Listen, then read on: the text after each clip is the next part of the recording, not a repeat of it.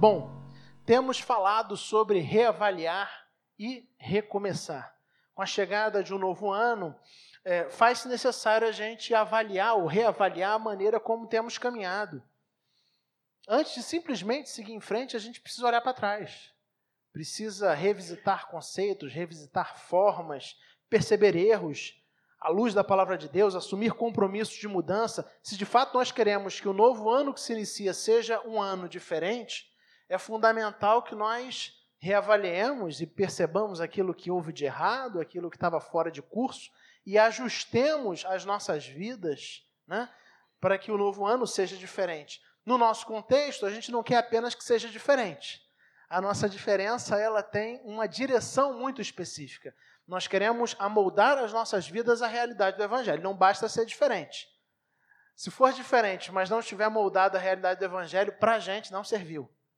E é isso que nós temos dito. Nas últimas semanas, a gente falou sobre reavaliar. Começamos pensando sobre a importância de reavaliar a fé, depois falamos sobre reavaliar relacionamentos. Na última semana, falamos sobre reavaliar as finanças. Para saber mais sobre esses temas, você pode depois procurar lá no Deezer, no Spotify e PCcast, né, nosso podcast. Mas hoje eu quero convidar você a reavaliar o compromisso. Reavaliar o compromisso.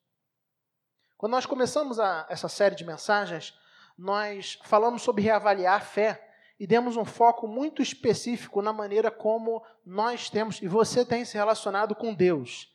A ideia era de, fazer, de você fazer um balanço do seu relacionamento com Deus. Essa era a ideia na nossa primeira mensagem, lá atrás, quando começamos essa série de mensagens. No entanto, hoje eu quero avançar um pouco mais e falar talvez sobre um desdobramento disso. Na verdade, todas as mensagens elas são desdobramento da primeira, porque o mais fundamental é o nosso relacionamento com Deus.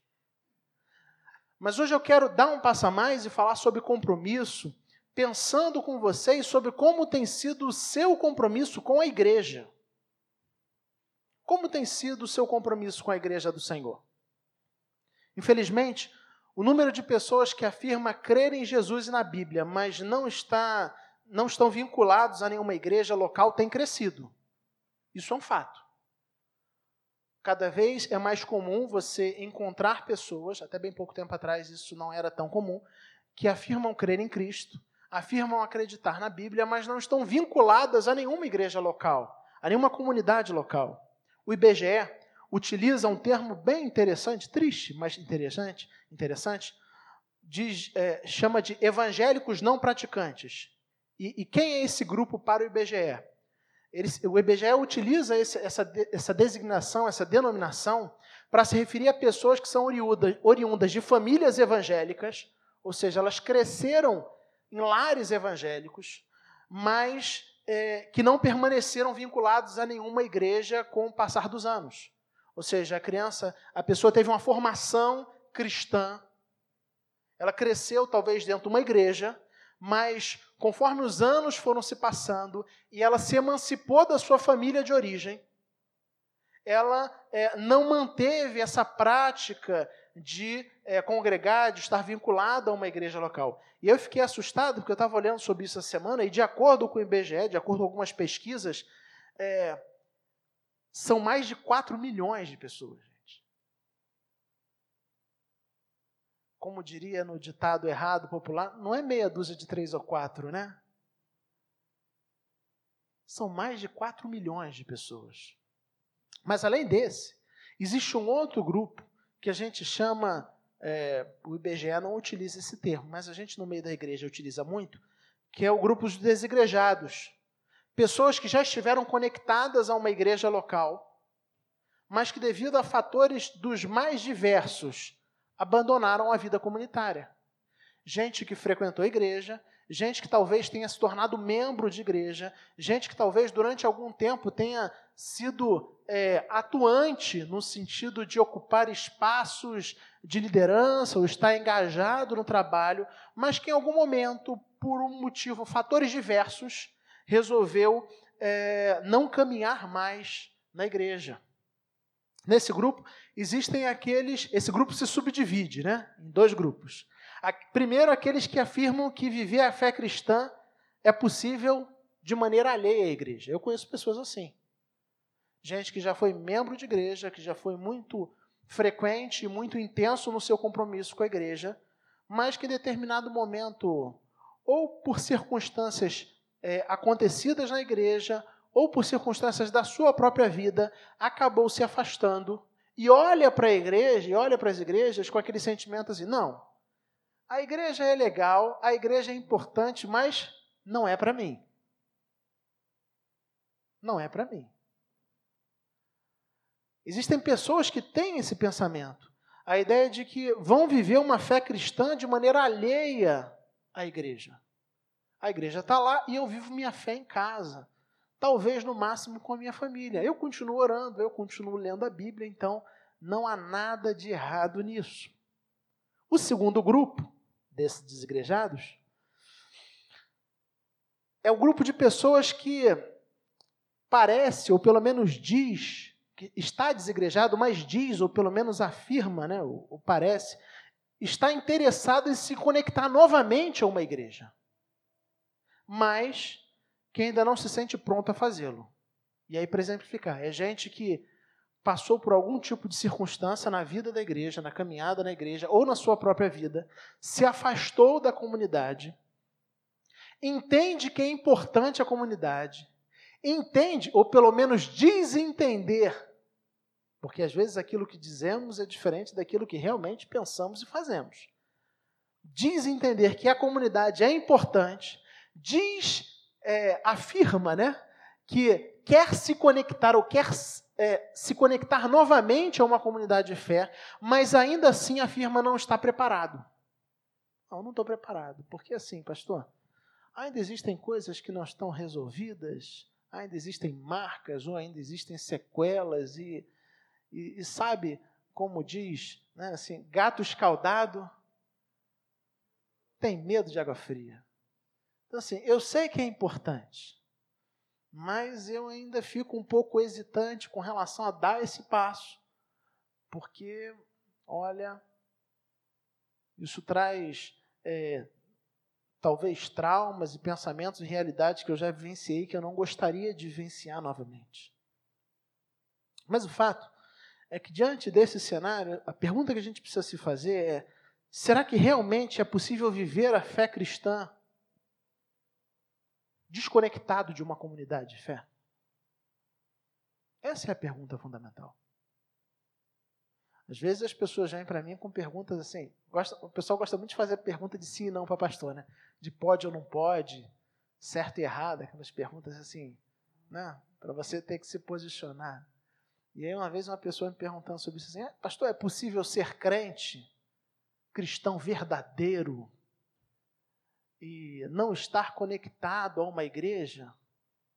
E aí eu respondi com uma, uma nova pergunta. Foi assim, mas é, momentaneamente ou continuamente? Porque são dados importantes para esse tipo de pergunta. Ah, não. É, mais do que momentaneamente, é algo que perdura durante um tempo. E aí eu devolvi com a seguinte fala assim: Eu creio que é possível ser crente e até mesmo por um período de tempo não estar conectado a uma igreja. Agora, eu não acredito que é possível ser crente saudável, vivenciar a sua fé de maneira saudável, desconectado de uma igreja. Percebem a diferença? Então, é completamente possível que uma pessoa esteja caminhando e caminhando de maneira alheia né, à igreja e à realidade da igreja, ela não deixa de ser crente por causa disso, como às vezes a gente quer, né? não, fulano não é mais membro de igreja, não é crente. Não é bem assim, vamos com mais calma. Mas a, a não conexão, na verdade, é um sintoma, um sintoma de que algo vai mal. A pergunta que a gente precisa se fazer, então, é: é possível viver? E eu já meio que respondi, né? Mas é possível a gente viver de maneira saudável a fé cristã, desconectado de uma comunidade de fé? Ou ainda mais, a gente poderia se perguntar qual a importância da igreja local, da igreja, na minha vida como discípulo de Jesus, se é que tem importância. Tendo isso em mente, eu quero convidar você a reavaliar o seu compromisso com o corpo de Cristo, o compromisso com a igreja. E por que, que eu utilizei a palavra compromisso? Porque se em algum momento você já foi batizado, você assumiu um compromisso que não foi apenas com o Senhor. Perfeito? A não ser que o próprio Senhor Jesus tenha vindo, descido do céu e batizado você. O seu compromisso foi também com a igreja. Então, estou querendo te convidar a reavaliar o compromisso. Para tanto, nós vamos olhar o texto de Hebreus, capítulo 10, versículos 24 e 25. Mas se você, o texto está projetado, mas se você quiser abrir na sua Bíblia, eu sempre digo que eu dou um tempinho para você abrir na sua Bíblia, porque depois a gente passa os slides e, enfim, às vezes você quer voltar ao texto, quer olhar alguma coisa, e tendo o texto aberto fica mais fácil de você acompanhar aquilo que eu estou dizendo. Hebreus capítulo 10, versículos 24 e 25. Vamos nós? Hebreus 10, 24 e 25. Texto curto, dois versículos. Eu fiquei até pensando se eu iria é, trabalhar né, toda a unidade textual, porque esse bloco, na verdade, não começa no versículo 24, começa no versículo 19. Mas, como seriam muitas coisas que eu teria que explicar né, se eu utilizasse o 19, 20, 21, 22, 23, eu optei por selecionar apenas o 24 e 25 e vou apenas citar algumas, algumas questões dos versículos anteriores para vocês. Depois, em casa, com mais calma, vocês podem olhar os versículos de 19 em diante. Então, Hebreus 10, versículos de 24 a 25. Diz assim a palavra do Senhor. E consideremos uns aos outros para nos incentivarmos ao amor e às boas obras. E não deixemos de reunir-nos como igreja, segundo o costume de alguns, mas procuremos encorajar-nos uns aos outros, ainda mais quando vocês veem que se aproxima o dia. Vou ler novamente, o texto é curtinho. E consideremos uns aos outros para nos incentivarmos ao amor e às boas obras. Não deixemos de nos reunir como igreja, segundo o costume de alguns, mas procuremos encorajar-nos uns aos outros, ainda mais quando vocês veem que se aproxima o dia.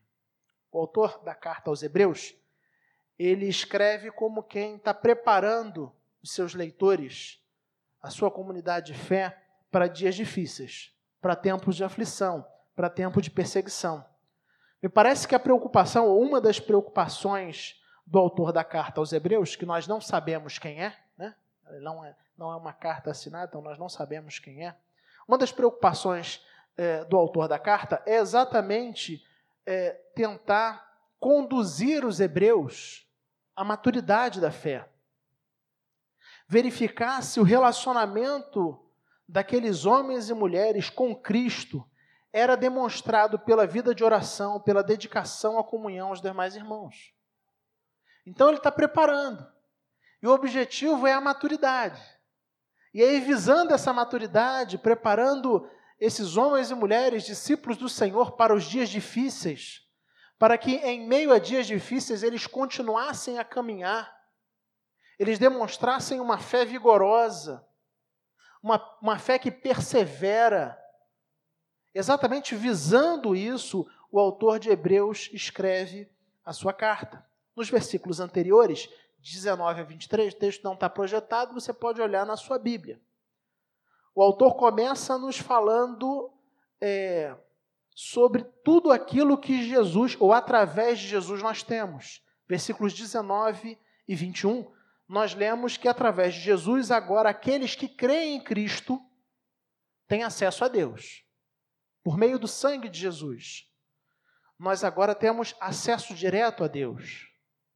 Então ele está falando sobre o relacionamento com Cristo, relacionamento com o Pai, perdão, relacionamento com Deus, e aquilo que é a, a transformação nesse relacionamento a partir de Jesus, a partir do sacrifício de Jesus.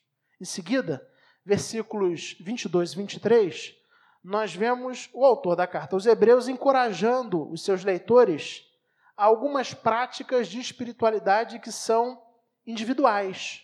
Versículo 22 ele fala sobre, a gente poderia dizer, sobre a vida de oração. Né? Sendo assim, aproximemos de Deus com coração sincero e com plena convicção de fé, tendo corações aspergidos para nos purificar de uma consciência culpada e tendo os nossos corpos lavados em água pura. Está falando da vida de oração, da sua devoção, da sua devoção pessoal, individual com o Senhor. No versículo 23, ele fala sobre a perseverança da fé, sobre a importância de persistir, né? Apeguemos-nos. E você precisa se apegar a algo, se ele está exortando a você se apegar, é porque existe a possibilidade de você deixar aquilo embora, você deixar aquilo cair. Né? E ele está falando assim: olha, perseverem na fé, se apeguem, se apeguem, apeguemos-nos à firmeza, com perdão, com firmeza, à esperança que confessamos, que professamos, pois aquele que prometeu é fiel. Então ele está falando sobre a importância de perseverança na fé, que também é individual. Mas quando chega nos versículos 24 e 25, que são os versículos que nós lemos, o autor aponta claramente para a importância da vida comunitária. Claramente para a importância da vida na igreja. Até agora, o que ele vem falando desde o versículo, no versículo 19 a 21 é algo que vale para todos os crentes, mas é vivenciado de maneira individual. No versículo 22 e 23, a mesma coisa. Mas quando chega nos versículos 24 e 25, o autor está falando de, é, de algo que tem a ver com a vida em comunidade, de algo que tem a ver com a vida em igreja. E aí ele começa dizendo no, no versículo 24, vamos ler? E consideremos uns aos outros para nos incentivarmos ao amor e às boas obras. O autor começa o versículo 24 exatamente dizendo que nós devemos cuidar uns dos outros. Exatamente apontando para o fato de que nós devemos é, estimular, nos estimular mutuamente ao amor e à prática das boas obras. Ou seja, a gente poderia dizer assim: você é tão responsável pelo avanço na fé dos seus irmãos, quanto os seus irmãos são responsáveis pelo seu avanço na fé.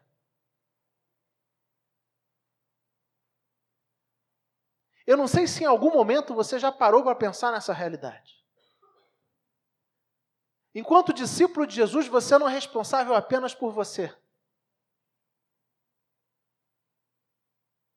Você é responsável por outros. Por isso ele está dizendo: consideremos uns aos outros para nos incentivarmos à prática de boas obras. Perdão, incentivarmos ao amor e à prática das boas obras. Ou seja, mutuamente, uns aos outros, vocês devem se estimular, vocês devem se incentivar, vocês devem se encorajar, porque vocês são responsáveis uns pelos outros.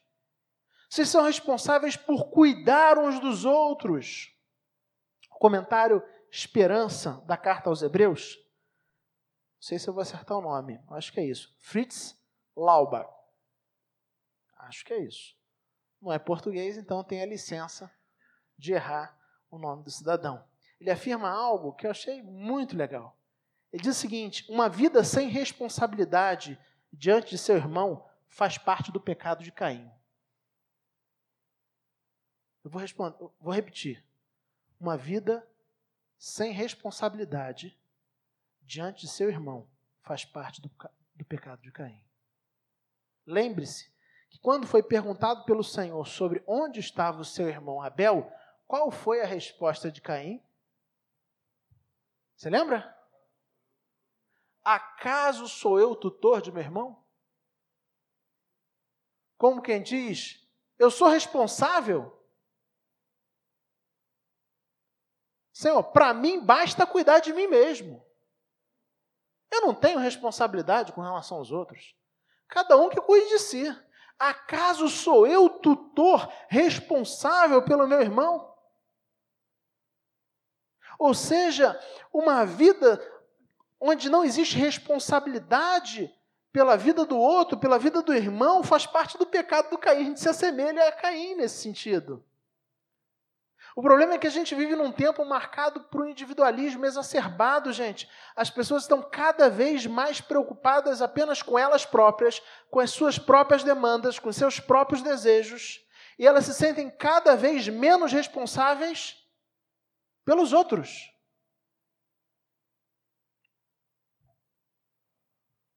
E essa realidade é completamente compreensível na vida daqueles que não creem no Evangelho. É, é, compreensível, afinal de contas, eles não creem no Evangelho.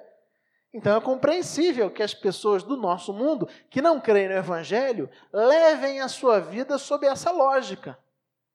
Mas o fato é que pessoas pelas quais Jesus morreu são desafiadas a assumirem a responsabilidade de cuidado e encorajamento de outros irmãos. O fato é que eu e você somos chamados ao amor e ao auxílio mútuo.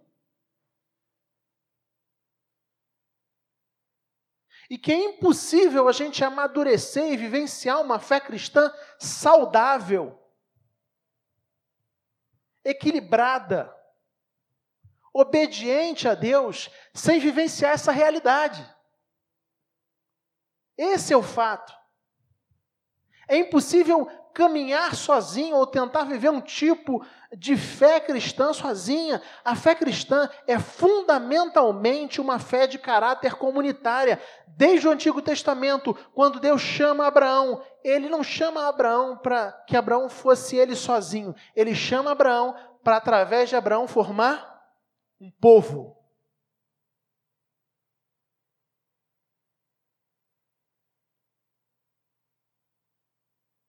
Ele chama Abraão para, por meio de Abraão, fazer um povo. Esse é o projeto de Deus. Quero então convidar você a reavaliar o seu compromisso com a igreja.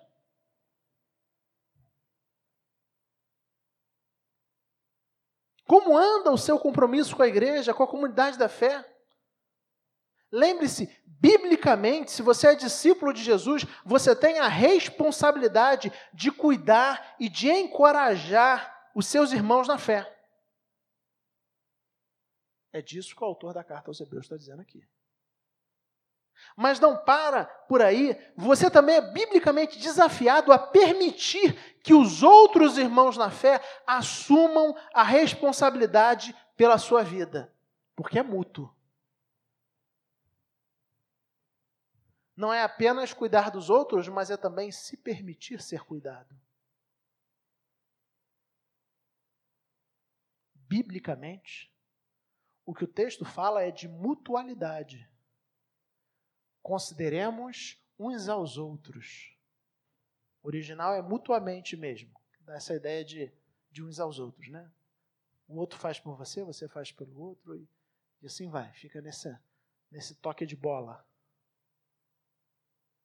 A pergunta fundamental que a gente precisa se fazer é como anda a nossa caminhada e o nosso compromisso na comunidade de fé. Se a gente tem realmente assumido essa responsabilidade que é nossa. A mim é muito estranho um tipo de vivência de fé e de fé cristã que se resume a tão somente frequentar uma igreja. É possível que seja assim durante um tempo. E a gente vai falar disso mais na frente.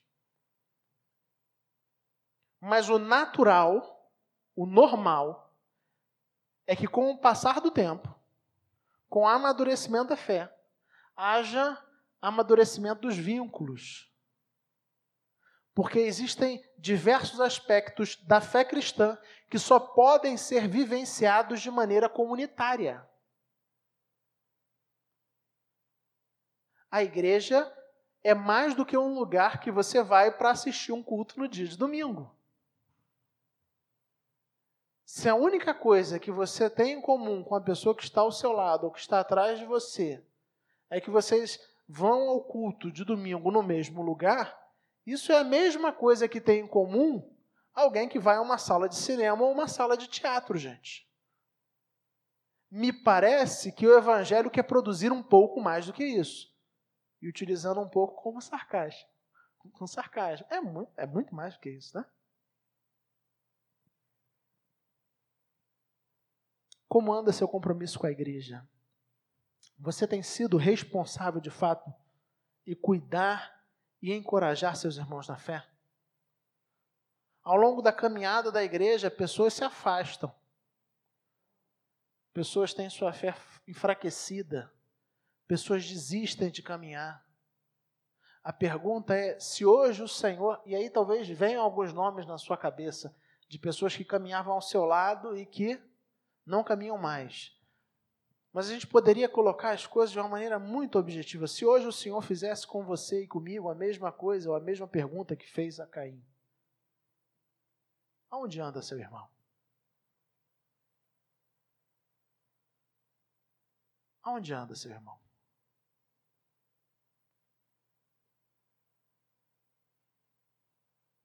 Eu fico me perguntando que tipo de resposta daria. Porque, embora eu ache a resposta de Caim teologicamente horrível, na prática eu me percebo, talvez não verbalmente, mas através das atitudes, dando a mesma resposta de Caim. Acaso sou eu tutor de meu irmão? Eu já tenho problema demais, tenho muita coisa para resolver. Já é difícil dar conta da minha vida. Que dirá da vida dos outros? Nós vamos continuar. Então, a gente reavalia o nosso compromisso com a igreja sob essa lógica. Perceba que o que está em jogo não é necessariamente um compromisso com a instituição, porque a gente pensa muito institucionalmente. Existe um espaço para um compromisso institucional, onde a gente se torna membro. Isso é importante, tem uma importância para isso. Mas até agora eu não falei de membresia. Entendem? Eu estou falando de comunidade. De caminhada em comunidade. E aí, preste atenção no que eu vou dizer. É absolutamente impossível vivenciar o que o versículo 24 diz, desconectado de uma comunidade de fé, de uma igreja local. É impossível. E para deixar isso muito claro, o autor de Hebreus pega e escreve versículo 25. E o que, que ele diz no versículo 25? Não deixemos de nos reunir, perdão, de nos reunirmos como igreja, segundo o costume de alguns, mas procuremos encorajar-nos uns aos outros, ainda mais quando vocês veem que se aproxima o dia. Não deixemos de nos reunir como igreja, segundo o costume de alguns. O autor de Hebreus é muito direto e ele exorta diretamente: não abandonem as reuniões da igreja, não abandonem a comunidade. Não abandonem a comunidade. O encorajamento e o cuidado mútuo do versículo anterior só podem ser vivenciados na realidade da comunidade, dos encontros regulares da igreja. Por isso, não deixem de se reunir como igreja. E aí talvez você esteja dizendo: ah, é fato, pastor, é fato. Eu sei, o ser humano é, é um ser comunitário. E ele precisa de um ajuntamento de pessoas. Foi isso que veio à sua mente? Mas notem que, embora isso seja fato, o texto não está falando de um encontro comunitário qualquer. O texto não está falando assim, ó, não se deixe de se, não deixe de se reunir com seus amigos. Ele também não está dizendo assim, ó, não deixe de se reunir com as pessoas que torcem pelo seu time de futebol ou as pessoas que, com quem você gosta de comer hambúrguer, ou com quem você gosta de correr, ou de praticar uma determinada arte marcial, Muay Thai, ou coisas do tipo. Percebem que o que está em jogo não é apenas um agrupamento de pessoas? Não, se, não deixemos de nos reunir como igreja. O destaque é para a importância do cuidado, do encorajamento mútuo, que resulta em fortalecimento e amadurecimento de fé.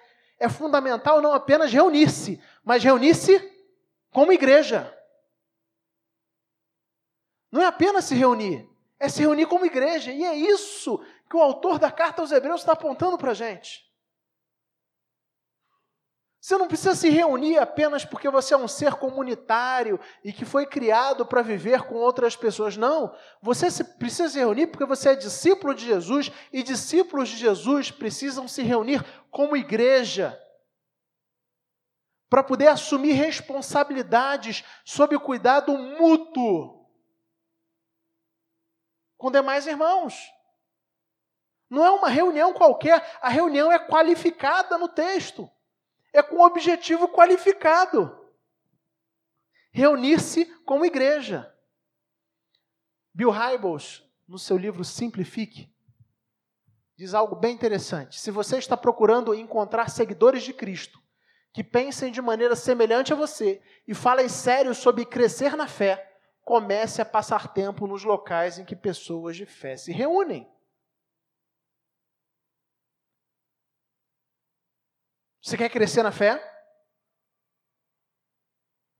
Você quer crescer no conhecimento de Deus? Você quer amadurecer? Comece a passar tempo, a investir tempo da sua agenda, da sua vida, da sua semana, em locais e com pessoas que partilham a mesma fé que você. Então, se você está procurando, procurando encontrar seguidores de Cristo que pensem de maneira semelhante a você, ah, eu preciso de gente que creia que nem eu. Onde é que você vai fazer essa procura? É numa comunidade de fé. É gente que partilha os mesmos valores, que partilha as mesmas crenças. Se seu objetivo é crescer na fé, você precisa começar a aumentar o seu nível de conexão com a igreja. E aí, com a conexão com a igreja, eu não estou falando conexão com as paredes. Eu não espero que a gente tranque hoje a porta e você fique dormindo aqui, embora o ar-condicionado esteja num clima extremamente agradável para mim. Quando eu falo conexão com a igreja, eu estou falando conexão com as pessoas da igreja, em encontros, atividades, reuniões, onde a gente se reúne como igreja. Se você quer crescer na fé, é fundamental você aumentar o seu nível de conexão com a igreja. E aí, tendo isso em mente, eu quero então convidar você a reavaliar o seu costume de congregar, porque o que o texto nos diz no versículo 25, né? Não deixamos de reunir-nos como igreja segundo o costume de alguns. Então eu quero convidar você a reavaliar o seu costume, se é que ele existe. E eu não estou aqui tendo uma fala, a minha ideia não é, não é julgar você, nem olhar de cima a baixo assim. Talvez a primeira pergunta que você possa fazer é: existe o costume? Existe o costume de congregar? Hábitos são forjados na medida em que a gente assume um compromisso. A prática, e a gente começa e resolve insistir numa prática durante um tempo. E por insistir naquela prática durante um tempo, aquela prática vai se tornando cada vez mais comum, cada vez mais natural a ponto de que a ausência daquela prática começa a ser profundamente sentida. Existe o costume? Ah, pastor, eu, esse ano eu estou num compromisso aí de levar a sério o meu compromisso com a igreja. Eu vou vir regularmente a cada dois meses. É regularmente. Me parece que é insuficiente para gerar costume e hábito. Imagina você, eu, vocês sabem que eu comecei academia essas semanas. Essa semana eu estou melhorando. Semana passada eu fui quantas vezes, gente? Ai, tá difícil. Acho que duas. Essa semana eu já dobrei. Ó, estou avançando rápido, né? Quer dizer, dobrar é muita coisa, gente. É isso. Dobrei, fui quatro vezes. Mas eu confesso que o meu instinto natural não é por ir. Meu instinto natural, o meu corpo fala assim: fica em casa dorme mais um pouquinho, descansa, vai comer alguma coisa gostosa. E aí, como eu disse para vocês, o inimigo é sujo. Quem participa do grupo do WhatsApp da igreja sabe. Do lado da academia tem uma fábrica de bolo. Uma Valzira. Em cima da academia tem uma fábrica de brownie, Josué. Você vê como é que o inimigo é sujo, é perverso. Né? Tem uma pensão, logo do Senhor, é demais para mim. É mais do que eu posso suportar, Pai. Mas para que eu adquira esse hábito, adquira esse costume, é fundamental assumir um compromisso e honrar esse compromisso e insistir nesse compromisso. Porque senão o tempo passa e eu vou me tornar um financiador de academia. A gente tem alguém aqui que é financiador de academia? Gente que paga a mensalidade. Tem, gente, tem gente assim, quer dizer, a pessoa paga regularmente, ela é comprometida em financiar o projeto do dono da academia. E paga ali regularmente. Mas lá nunca aparece. Aí de vez em quando aparece, compra toda uma roupa especial, né? Vai dois, três dias e depois volta a hibernar. Não, não funciona. Assim não, não dá hábito. Então, a primeira questão que a gente precisa é, avaliar dentro de nós com relação a isso é se de fato nós temos um hábito, se nós temos um costume. Hábitos são forjados na medida em que a gente assume compromisso. A gente assume uma prática e a gente insiste nessa prática ao longo do tempo, ela vai se tornando natural, de maneira que o, a ausência dessa prática ela é sentida. Então, como você descreveria o seu nível de frequência nas reuniões da igreja no último ano? Não precisa ser aqui, a gente tem gente de outras igrejas, não tem problema. Mas como é que você descreveria o seu nível de frequência?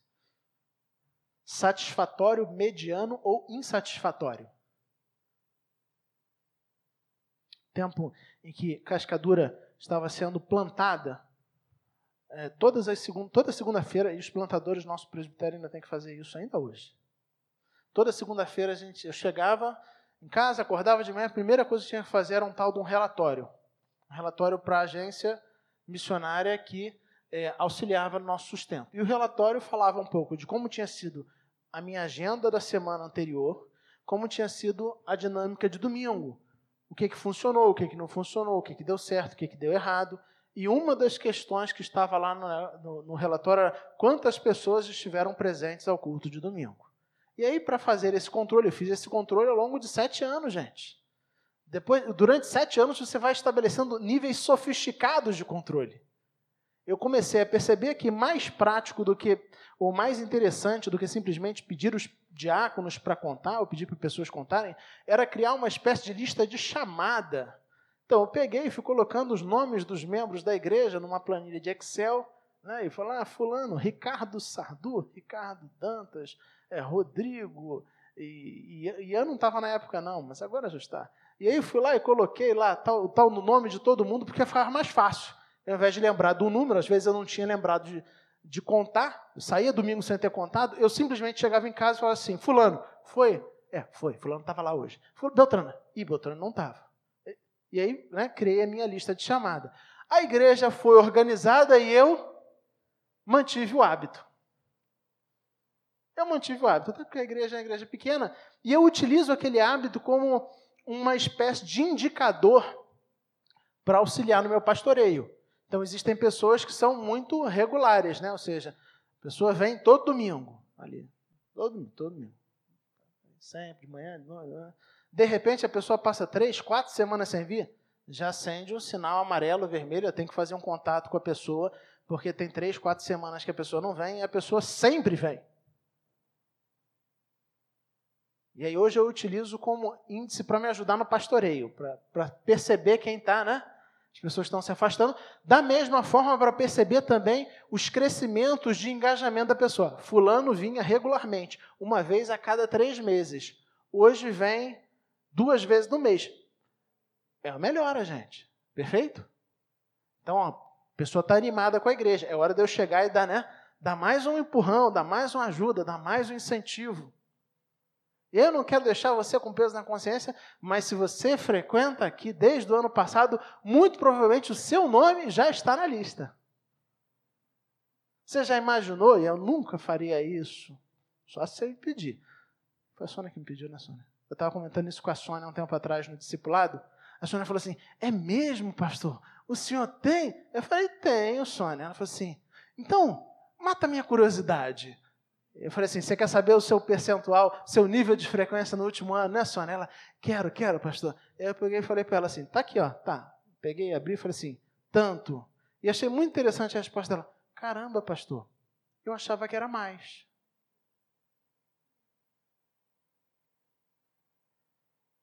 E por que, que isso é interessante? Porque, de fato, a gente não percebe como nós faltamos, como às vezes nós estamos ausentes. São 54 domingos no ano, é isso? Ou 52? É algo mais ou menos entre 52 e 54 domingos no ano. Quatro pastor está fora, férias. Tem aquele que você fica com o doente. Tem o que você viaja. Tem a festa da mãe, da tia e da avó. Jogo do Vasco. Enchente. Praia, calor. E aí depois, às vezes, você vai ver, olha para trás e fazendo uma reavaliação de como foi o último ano, você percebe assim, caramba, eu sou aquela pessoa que veio regularmente uma vez a cada três meses. Mas será que isso é suficiente? Então a pergunta é para você se fazer. Como você descreveria o seu nível de frequência nas reuniões da igreja no último ano? Satisfatório, mediano ou insatisfatório? E aí, gente, eu não estou negando aqui que se conectar a uma igreja não seja algo profundamente desafiador. É difícil. É difícil se conectar à igreja. Sabe por quê? Porque as pessoas são difíceis. O pastor Ricardo Agreste, da Igreja Chácara Primavera, tem um livro chamado Igreja Tô Fora. É um livrinho pretinho. Eu tinha, emprestei para alguém. E a pessoa gostou tanto do livro.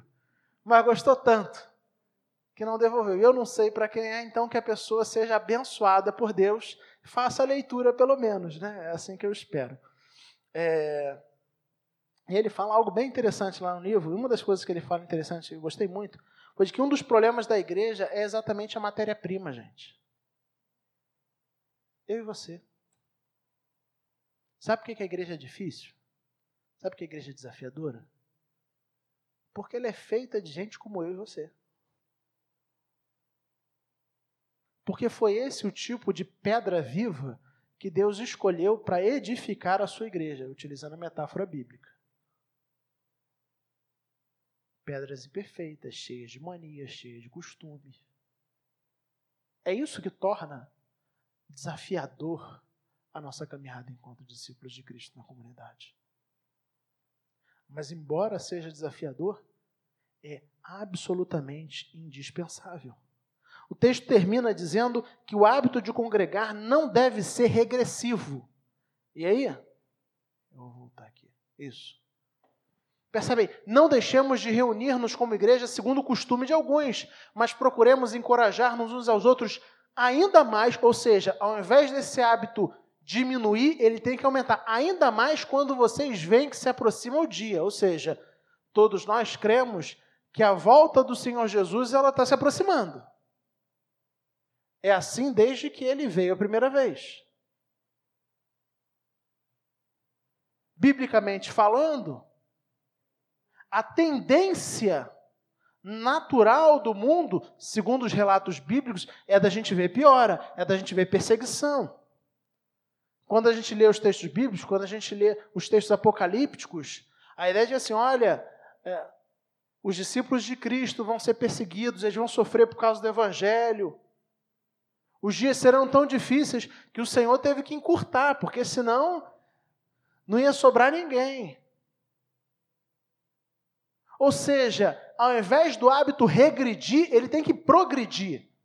Não existirá um tempo onde você vai olhar para trás e falar assim: ah, eu já tenho 10, 15, 20, 30 anos de caminhada. Isso era importante lá no início, mas agora está cada vez menos importante.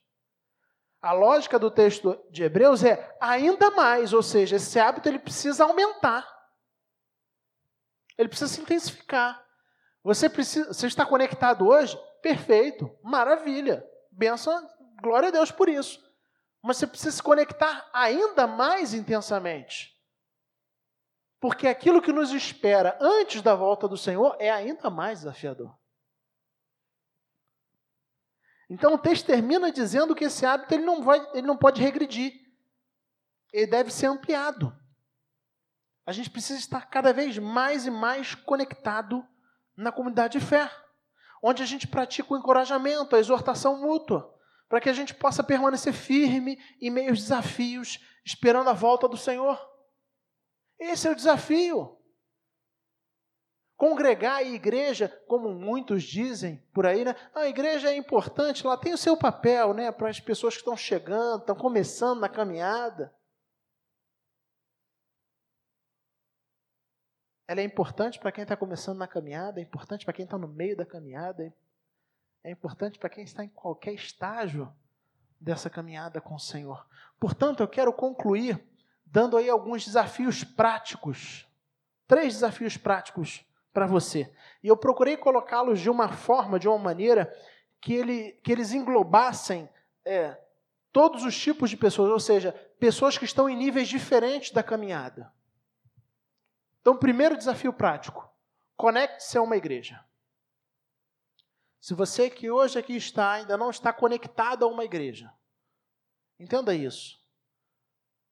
Para vivenciar as realidades que nós conversamos aqui, expostas pelo texto de Hebreus, essa realidade da mutualidade, essa realidade de assumir responsabilidade pela vida de outros e, e entender que outros são responsáveis pela sua vida a gente poderia até dizer pastorear outros e ser pastoreado é fundamental que você esteja conectado a uma igreja. Uma igreja local, a uma comunidade de fé. Então, primeiro desafio, conecte-se a uma igreja. E talvez você esteja dizendo, pastor, esse aí, esse aí eu já cumpri, já estou conectado. Segundo desafio, frequente os encontros com regularidade.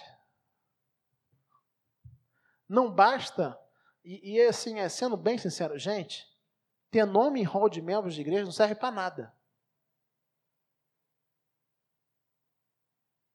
Só faz sentido se de fato você estiver presente. Tem um nome lá, só por nome estar tá no banco de dados da igreja. Seu Chiquinho. Eu que venho de de igreja mais antiga, na minha igreja, às vezes acontecia isso. E quem vem de igreja antiga sabe disso. Igreja antiga. Às vezes a pessoa entra na igreja e diz, seja bem-vinda, Deus abençoe. Primeira vez senhor aqui, não, sou membro da igreja há 30 anos. Cara, mas eu congrego aqui há 10, nunca vi esse cidadão. Tem algo de errado. Então, você está conectado à igreja? Frequente os encontros com regularidade. Terceiro e último, é, terceiro e último desafio prático: aumente o seu nível de engajamento. Como é que você entende o seu engajamento hoje? Ah, eu estou engajado assim. Mais ou menos, pastor. Aumente o nível de engajamento. Se você consegue vir no culto, ah, estou conseguindo. Pastor, já consegui, já entrou no meu, no meu compromisso, na minha, na minha vida, já consegui colocar essa ideia do culto na minha agenda, com regularidade, com frequência. A pergunta fundamental, primeiro eu quero falar assim, maravilha, é muito bom você vir ao culto. Mas a segunda coisa que eu quero dizer é, qual será o próximo passo? Qual será o próximo passo? Aumente seu nível de engajamento. Se você já vem no culto, comprometa-se, o ano está começando, ah, esse ano eu vou tentar arrumar espaço da minha agenda, vou tentar mesmo, para participar de um grupo pequeno, no meio de semana. Ou para mim, meio de semana é absolutamente impossível, eu trabalho na hora, então assim, eu vou assumir um compromisso de tentar vir à escola dos discípulos de manhã, ter pelo menos dois pontos de contato com a igreja. O encontro com os irmãos. Então, conecte-se a uma igreja, frequente os encontros com regularidade e aumente seu nível de engajamento. Entenda, você é responsável pelos outros. Você, como discípulo de Jesus, você é responsável pelos outros. essa fala de que não, eu não sou responsável por ninguém, ela tem muito a ver com Caim e pouco a ver com Jesus Cristo. Foi Caim que virou assim: acaso sou eu tutor do meu irmão? Jesus não. Você é responsável pelos outros. Entenda que você tem responsabilidade no amadurecimento, no crescimento dos seus irmãos na fé. Mas, de igual forma, entenda que os seus irmãos na fé são absolutamente indispensáveis para o seu crescimento, para o seu amadurecimento, para o fortalecimento da sua fé. Ninguém foi chamado para caminhar sozinho. Ninguém foi chamado para caminhar sozinho. Amém?